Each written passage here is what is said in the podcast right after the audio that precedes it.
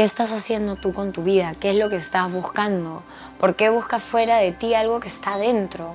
¿Y cómo consigo ser yo el amor de mi vida?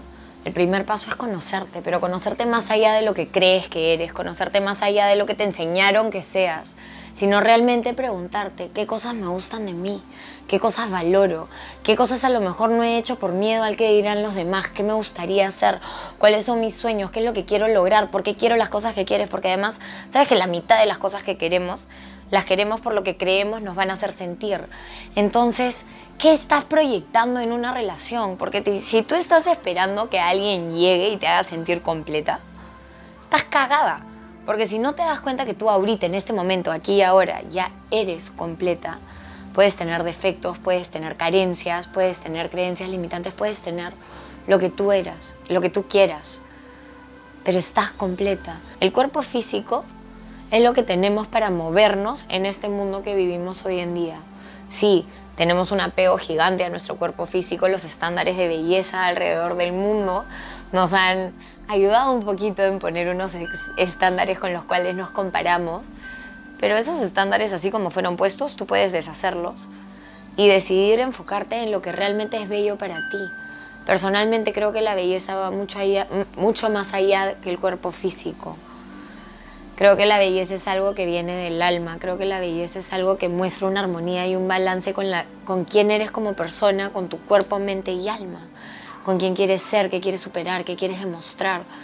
Entonces, cuestionate quién eres, quién quieres ser, qué quieres lograr, qué te gusta de ti, qué te enamora cada día, cuáles son esas cosas que tú dices, esto me encanta. ¿Cuántas veces hemos terminado en una relación tóxica por el simplemente hecho de pensar que él o ella es mi mejor que nada?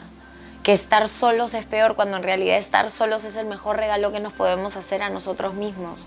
El poder conocernos, el poder darnos el valor que nos merecemos, el poder amarnos y aceptarnos si queremos, porque te cuento algo.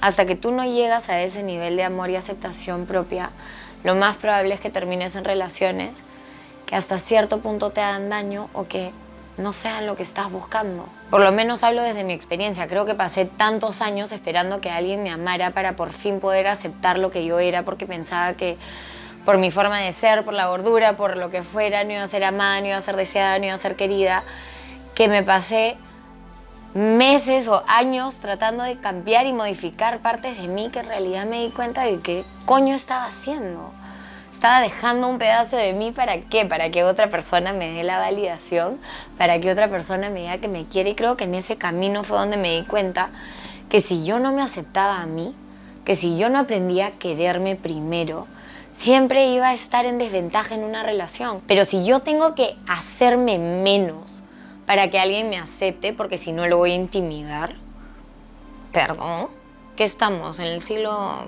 X? O sea, vamos en caballo y los hombres que se casan son dueños de las mujeres, por ende la mujer tiene que hacer absolutamente todo lo que el hombre dice. Excuse me? No. O sea, hoy en día tú decides con quién quieres estar. Y si no te conoces y si no te aceptas y si no te quieres, tú misma eres la que termina metiéndote en situaciones y relaciones tóxicas.